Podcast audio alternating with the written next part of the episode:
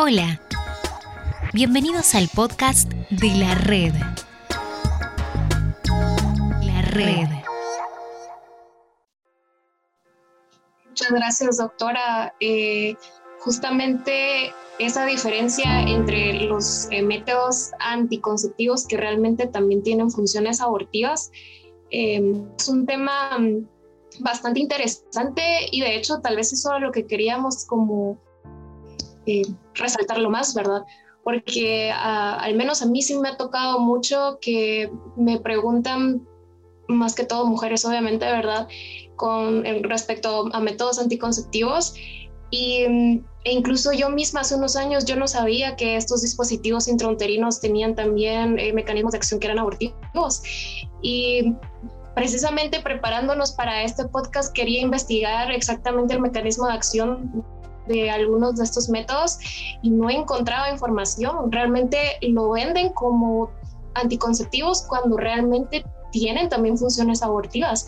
Y esto, eh, como es, esta mentira, ¿verdad? Que en las industrias y, y pues todas las agendas también detrás de ello nos quieren vender.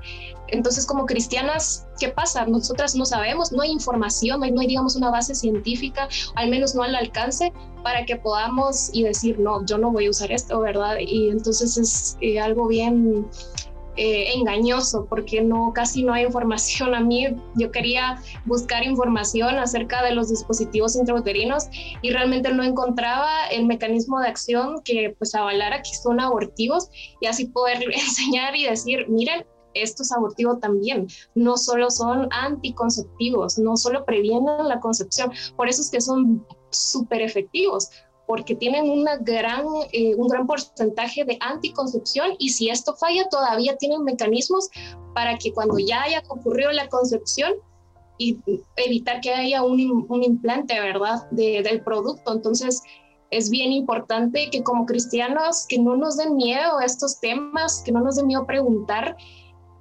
porque es necesario que sepamos estas cosas, tal vez no necesarios en el sentido que ahorita lo vamos a hacer, porque obviamente creemos que una relación sexual se debe dar dentro de un matrimonio, pero definitivamente es algo que lo debemos saber. Ahora, otra eh, pregunta que queríamos hacerle, doctora, ¿qué piensa usted eh, acerca de las iglesias que realmente no tocan estos temas? ¿Usted cree que la iglesia debería hablar un poco más de estos temas o solo reservarlo, por ejemplo, a servicios o a actividades solo exclusivas para matrimonios, por ejemplo. ¿Qué, ¿Qué, piensa usted que la iglesia debería, qué postura debería tomar la iglesia con respecto a estos temas? Pienso que es muy importante, ¿verdad? Sobre todo en estos tiempos tan peligrosos que estamos teniendo, definitivamente es algo obligatorio que debería de recibir toda pareja, incluso antes que se vaya a casar, ¿verdad? O jovencitas, ¿verdad? Porque tampoco queremos incitar a que los jóvenes, el mejor método anticonceptivo cuando no, no, no estamos en un matrimonio, ¿verdad? Que es en el orden del Señor, tan malo lo uno como lo otro, es eh, la abstinencia, ¿verdad? La abstinencia, la abstinencia y hasta que tengamos ese momento de ese matrimonio, pues va a ser en la plenitud que el Señor ya lo ha planificado pero definitivamente pienso que debe de la iglesia tener una postura muy firme y poder dar este tipo de charlas, ¿verdad? Eh, a esas parejas que están prontos a casarse, a estas jovencitas que ya están en, en edad de, de, pues de noviazgo, poderles informar para que ellas puedan, porque sí me pasó cuando yo comencé, créame que lo que tú dices es muy cierto, vas a las páginas de Google y no encuentras esta información. Créame que me llevó semanas y semanas encontrar artículos para sustentar bien lo que yo estaba, lo que estaba por enseñar. Entonces no se encuentra fácilmente. Entonces eh, hablé, me di la tarea de hablar con varias, eh, incluso eh, hermanas de mi iglesia y preguntar qué método utiliza y tratar de explicarles, ¿verdad?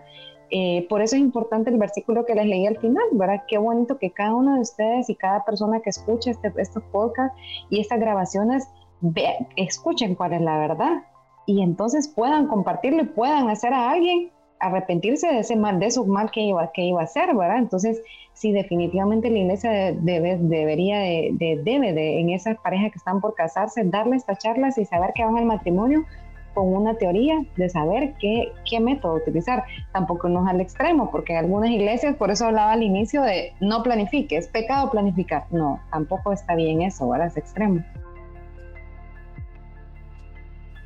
Correcto, y de la misma forma hablábamos con Ana Lucía el día de ayer acerca de qué posturas deberían tomar los colegios, ¿verdad? Ya que aquí en Guatemala, Ana Lucía me comentaba que en realidad no se hablaban de los métodos anticonceptivos o de la planificación familiar, en, pues ya sea en primaria, ¿verdad? O diversificado, cuando sea, que nunca se tocaron esos temas.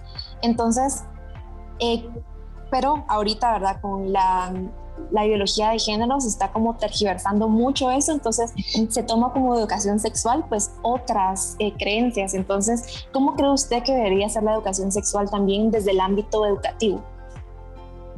Sí, definitivamente.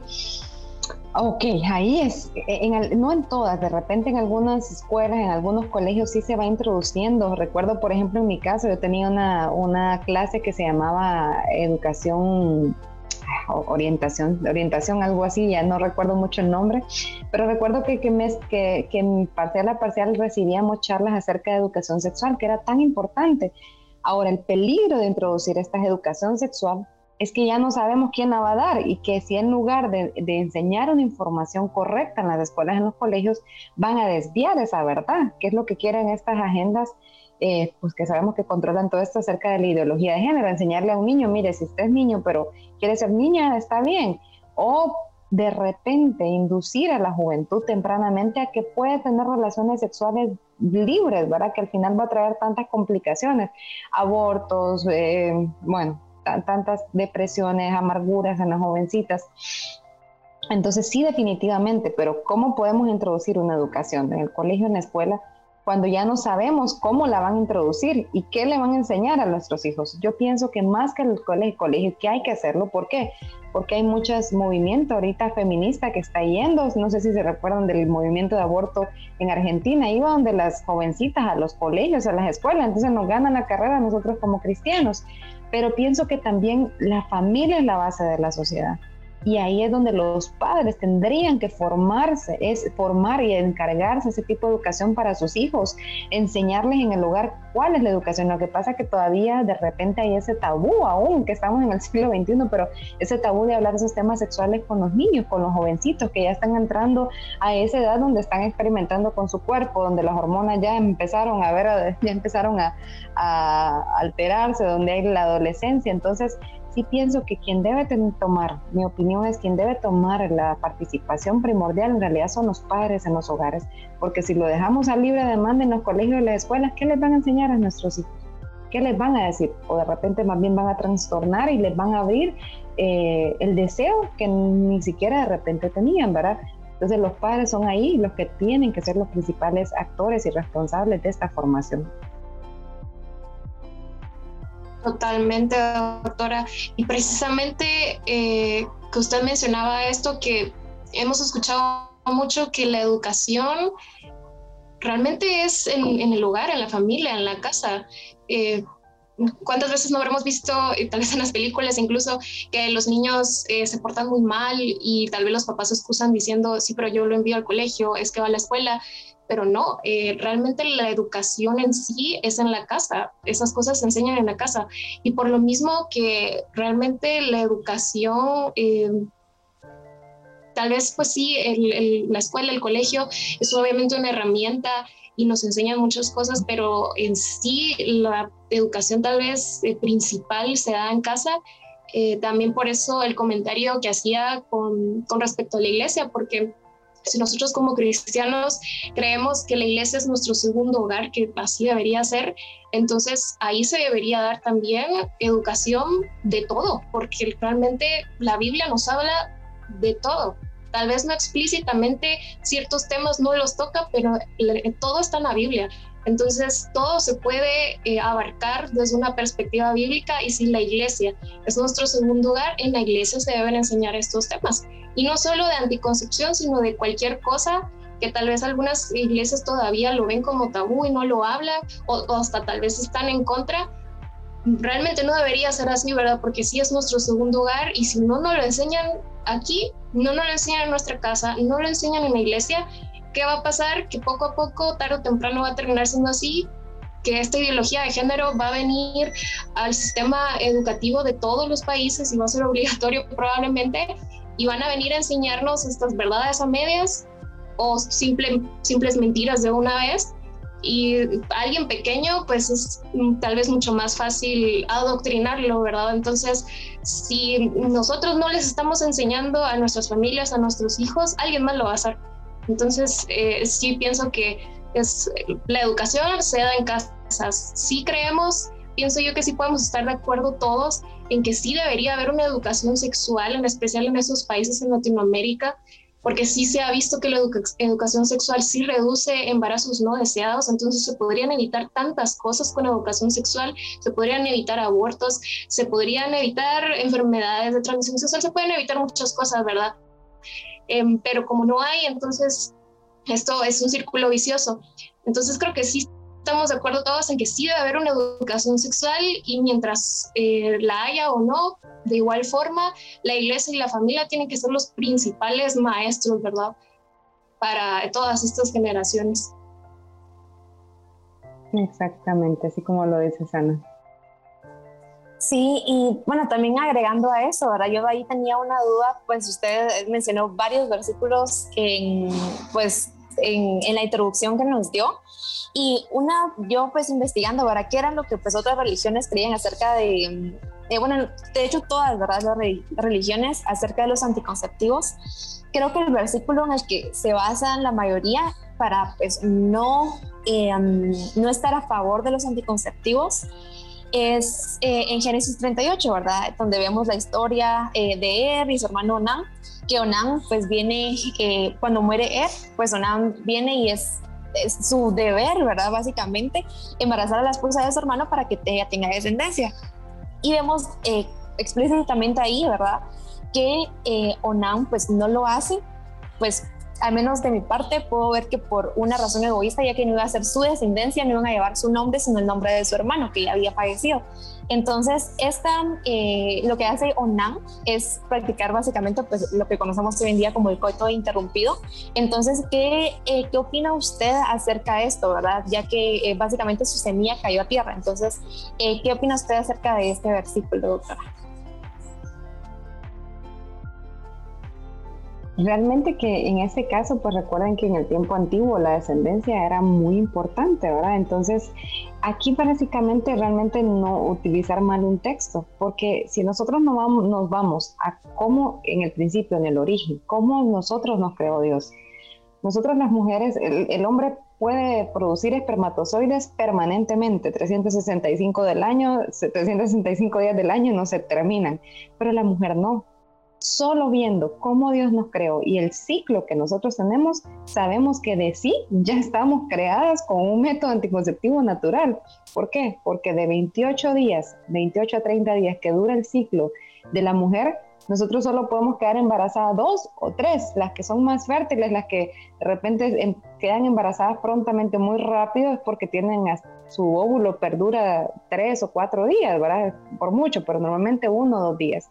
De esos 28 días, de esos de 28 a 30 días del ciclo, nosotros tenemos, si estamos hablando, pongamos tres días fértiles, estamos hablando que tenemos 25 días quitando los cinco días de la, de la menstruación, que obviamente no es lícito, ni es correcto el hecho de tener relaciones durante la menstruación, estamos hablando aproximadamente de 20 días en los cuales no podemos quedar embarazados. Entonces ya nuestra, ya nosotros, nuestra fisiología y la forma en la que el Señor nos hizo, ya muestra que sí hay una planificación, que sí hay una manera de una anticoncepción. Imagínense qué pasaría si nosotros las mujeres pudiéramos quedar embarazadas los 30 días, los 28 días o 30.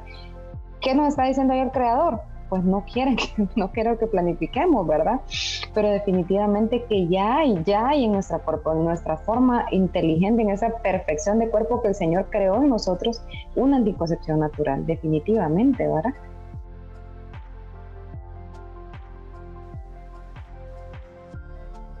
Así es, doctora. Muchas gracias por esa respuesta. Eh, yo tenía una pregunta que tal vez se sale un poco realmente de, todo esto que estamos conversando, pero sí em, es una tendencia, si se puede llamar así, que lastimosamente tal vez varios, no solo yo, ya nos habremos dado cuenta en la comunidad cristiana, no digamos fuera, ¿verdad? De, de pues de todos los cristianos, se ha visto que cada vez más personas piensan así y lo hacen, eh, por ejemplo, métodos que son anticonceptivos, pero permanentes, como usted mencionaba al principio, que hay reversibles y los que no son reversibles, pues son permanentes.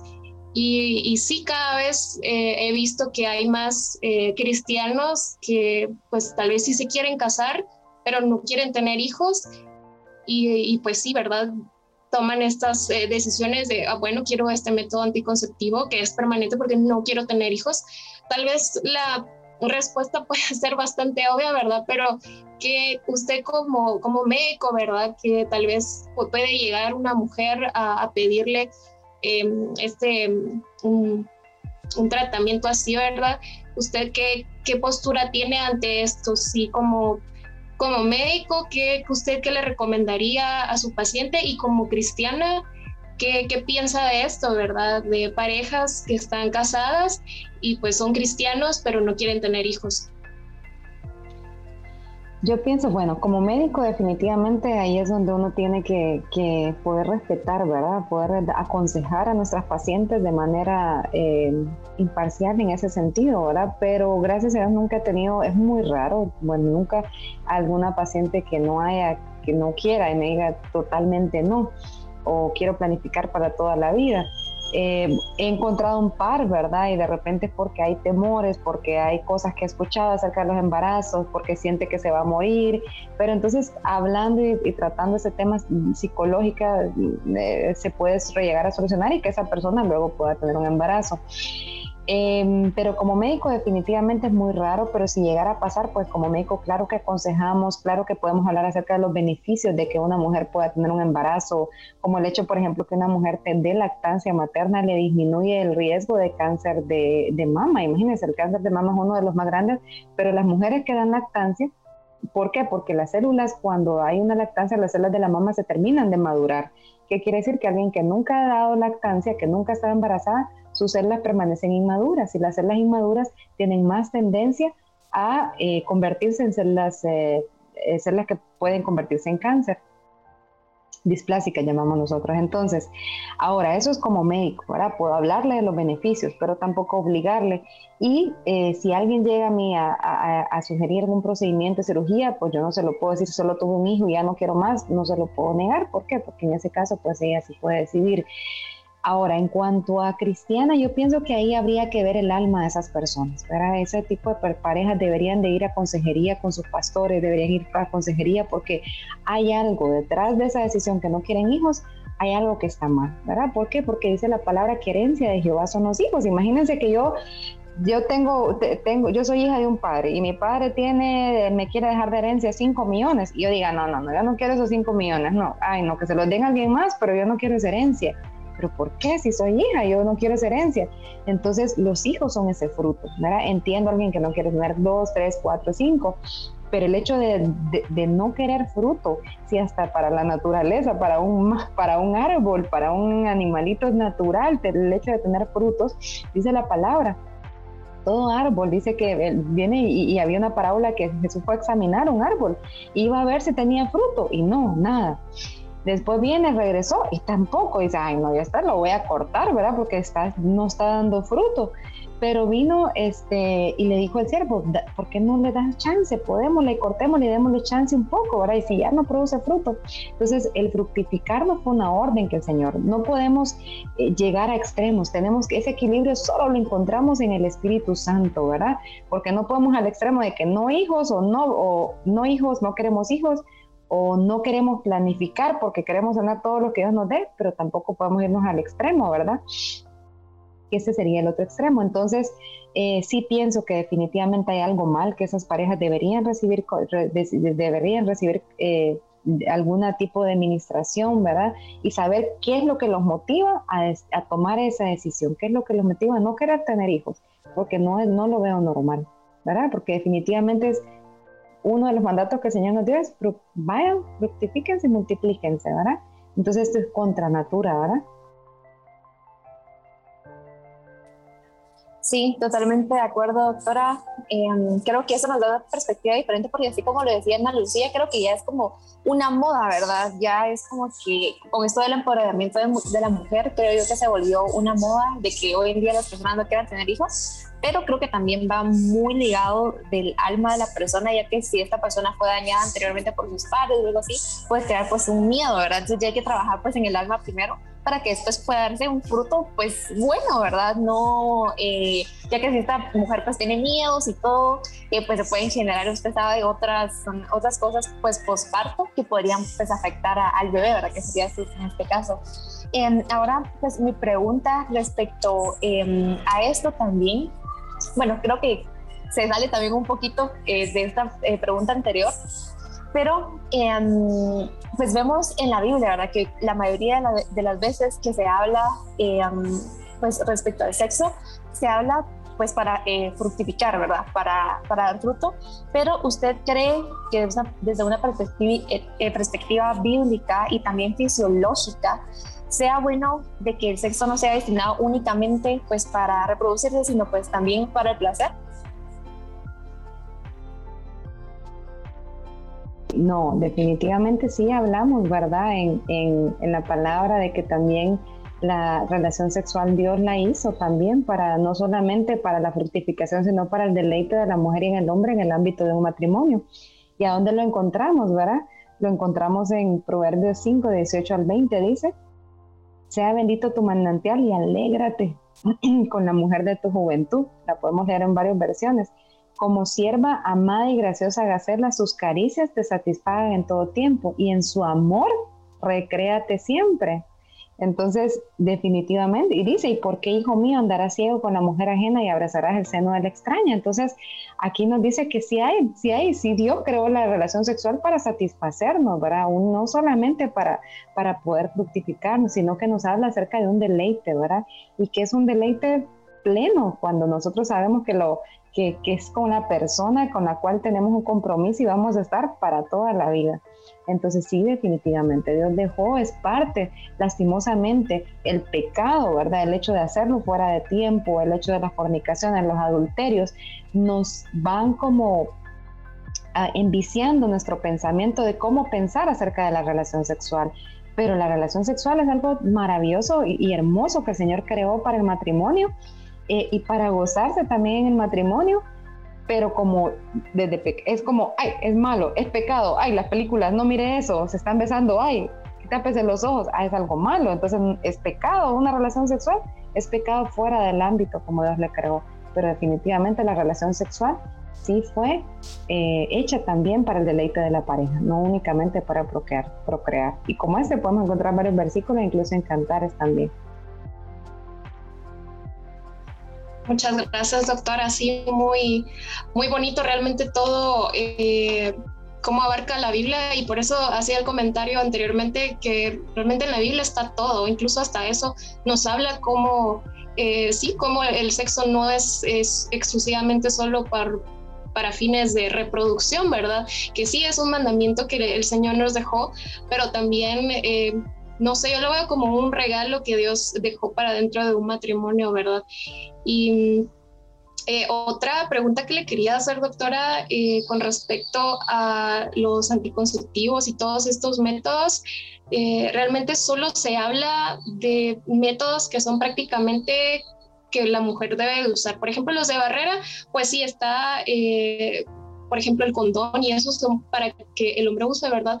Pero, ¿qué ¿Qué opinión tiene usted con respecto a métodos que el hombre tenga que usar? Pero no, por ejemplo, el condón, porque ese sí es muy común, ¿verdad? Eso sí es, eh, ya lleva muchos años y, sí se usa bastante, pero hay, em, por ejemplo, todos estos eh, métodos hormonales y otros dispositivos que solo son para la mujer. Y, y, de hecho mucho se ha hecho ruido de que por qué no hacen anticonceptivos que se apliquen en el hombre porque como usted comentaba, las mujeres realmente solo podemos embarazarnos eh, dos, tres, cuatro días al mes, mientras que un hombre puede embarazar todos los días de su vida prácticamente, ¿verdad? Entonces, ¿qué opinión tiene usted con los eh, métodos para los hombres, los que hay disponibles, ¿verdad? Porque realmente no, no es que hayan tantos, al menos aquí en Guatemala yo no conozco de ninguno. Eh, ¿qué, ¿qué, opina usted de los eh, métodos que son para los hombres? Entonces, anda, quería, sí hay, fíjense que sí, eso sería algo que se debe consensuar desde la pareja, ¿verdad? No se trata de que, ay, le pienso que cuando uno llega a tener ese matrimonio conforme al modelo del Señor, no se trata de, mira, solo yo estoy planificando, solo yo me estoy tomando pastillas, solo es mi cuerpo, pero es algo de dos, ¿verdad? Es algo de que si lo haces tú es como que lo hiciera yo, ¿verdad? Y ambos se sufre, ¿verdad? Sí, de repente, por ejemplo, he tenido, he tenido pareja, eh, pacientes, mujeres que no me toleran los anticonceptivos hormonales y tienen una complicación, luego otra, luego otro efecto, luego otro efecto. Entonces yo le, está muy difícil planificar y luego tenemos que planificar bien, bueno, de repente usar preservativo o a la hora de la cirugía, de repente hay mujeres que tuvieron partos muy tortuosos, se les ha tocado sufrir mucho, con muchas complicaciones, entonces ahí es donde el hombre dice, bueno, mi esposa ya, ya le tocó duro, ¿verdad? Complicación, pues ahora me toca a mí, y en ese caso una vasectomía, por ejemplo pero sí pienso que no es una cuestión de que qué le toca al hombre o qué le toca a la mujer, es una cuestión de que como uno solo puedan decidir en una pareja consensuar, bueno, esto lo voy a hacer yo. He tenido muchos hombres que me dicen, mire, mi esposa le fue muy mal en su parto, o ella sufrió con las cesáreas, yo no quiero que ella siga, así que ahora me toca mi parte. Y eso es parte de amar a la otra persona como a mí mismo, ¿verdad? Entonces pienso que, que, que en eso es, no es cuestión de que a quién le toca, si a la mujer o a la hombre, ¿verdad?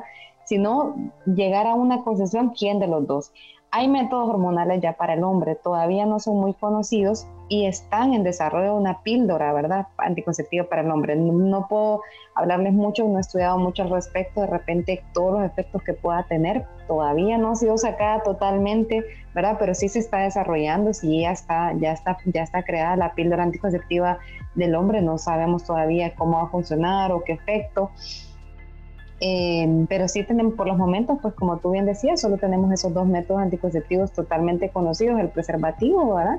Y pues la otra es la, la, vasectomía, ¿verdad? Que es la cirugía de hombre.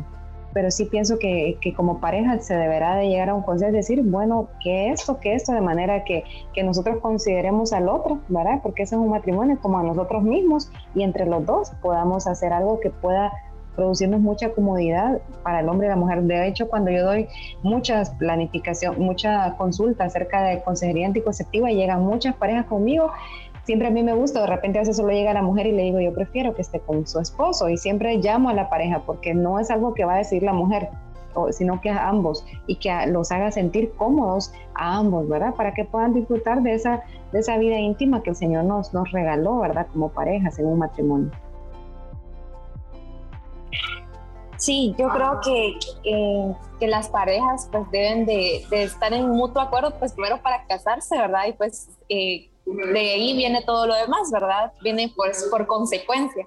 Entonces, pues con respecto a esto, ¿en qué etapa usted cree que sea la mejor para hablar de, esto, de métodos anticonceptivos? Porque yo creo que hay muchas parejas, eh, bueno, de hecho, pues aquí en Guatemala creo que es muy común ver como que una pareja de casa y pues eh, ya a los meses pues la persona está embarazada, ahora creo que es algo bastante común pero eh, muchos es como que no lo esperan, ¿verdad? Es como que, ah, yo quería como esperar un poquito, yo he escuchado, tengo amigos como que, ah, bueno, me hubiera, me hubiera gustado quedar embarazada tal vez, no sé, dos, tres años después. Entonces, ¿en qué momento considera usted adecuado para una pareja eh, ir con un eh, ginecólogo obstetra para empezar un método de planificación? Yo pienso que desde que el momento que la pareja tome la decisión que se va a casar, qué sé yo, un año antes, seis meses antes, ¿verdad? Yo de recomendación es unos mínimos, unos seis meses antes, tres meses antes. ¿Por qué? Porque les permite conocer su cuerpo, hablar de lo que realmente quieren, les permite planificar. Yo a todos mis pacientes cuando van, lo primero que les pregunto es, ¿cuánto tiempo quieren planificar? Quieren planificar un año, dos años, tres años, cinco años y de acuerdo a eso pues van mi recomendación de qué es lo que deben de utilizar y qué es lo que yo les recomiendo. Podemos empezar incluso para pues eh, se debe planificar incluso la fecha de que yo me voy a casar, verificar que, que no vaya a tener la menstruación ese día la mujer, eh, verificar que el método anticonceptivo sí está funcionando, tomarlo meses atrás para que el cuerpo vaya acostumbrándose, incluso ver si hay alguna complicación o algún efecto adverso que entonces hay que cambiarla. Entonces sí pienso que como mínimo desde el momento que la pareja tome la decisión que va a casarse, desde ese momento debería de tener esa, esa consejería de cómo se va a planificar y que ambos estén en mutuo acuerdo. Eso es importante, ¿verdad? Porque pasa de que ella quiere planificar y él no quiere, él quiere tener niños desde el inicio o al contrario. Entonces, desde ahí empieza una consejería, eh, no solo, obviamente, primero de, de, de, de, esa consejería de sus pastores, de sus ministros, y luego de su doctor, ¿verdad? Como de su doctora de confianza, cómo, cómo, qué método se va a utilizar. Pero sí, definitivamente lo correcto no es hacerlo hasta que ya están ahí y ahora cómo hacemos, si no, desde antes, mínimo desde unos tres meses antes, ¿verdad? Muchas gracias, doctora. Sí, creo que eh, eso es bien importante, ¿verdad? Que tal vez también no se dice mucho en qué momentos que se debe acudir con un profesional, porque sí, hacerlo eh, el día de la boda, no, o sea, sí es importante ir con alguien. Eh, alguien obviamente que conozca el tema y pueda aconsejar de la mejor forma en pareja, ¿verdad? Que es lo que ambos quieren, como usted mencionaba anteriormente. Y otra pregunta, doctora, que queríamos hacerle, em, yo he visto que muchas personas que se oponen a la planificación, eh, se dice mucho que, por ejemplo, las pastillas anticonceptivas se ha visto eh, una como relación, ¿verdad? Que las mujeres que toman pastillas anticonceptivas, por ejemplo, eh, se ha visto que desarrollan cáncer. Eh, creo que no sé si es cáncer de mama o cáncer de cervix, realmente no recuerdo porque creo que dicen los dos.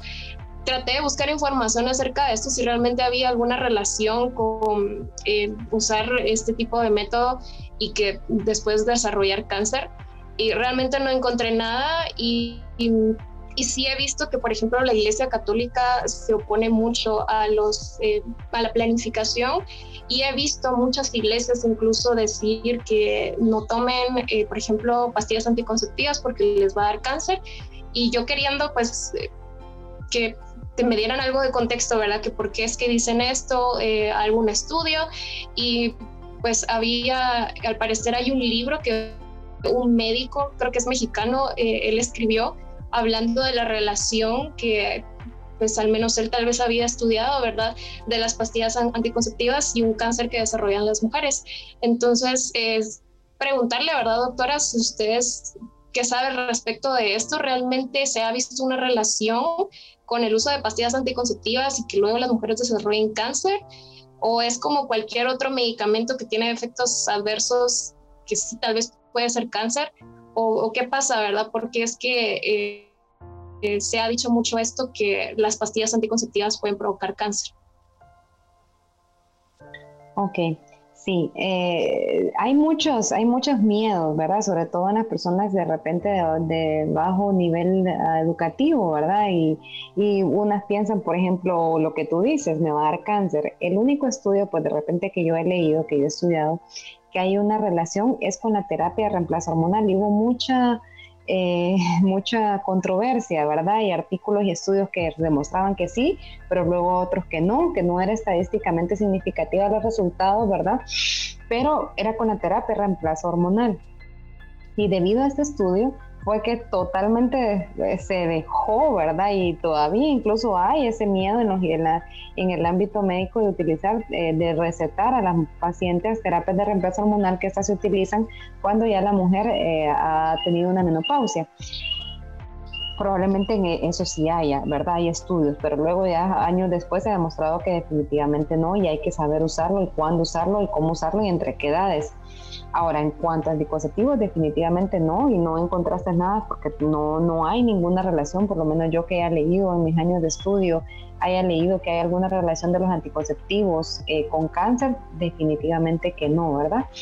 Eh, otra muy común miedo que, va, que se encuentra es que si uso anticonceptivos es que me voy a quedar infértil y ya no voy a poder tener eh, hijos, ¿verdad? Entonces, ese es uno de los que más comunes que encuentro, ¿verdad? Y yo le digo, es que mire, tal vecina o tal conocida tomó anticonceptivo y cuando quiso embarazar, em, estar embarazada ya no pudo.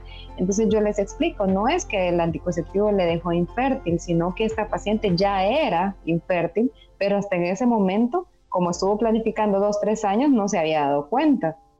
hasta que ya quiso, se dio cuenta que sí era infértil efectivamente, pero no es algo que le causó en sí el anticonceptivo, porque no hay relación entre infertilidad, sino fue alguna condición previa que ya tenía. Pero hasta ese momento de concebir, pues se va a dar cuenta.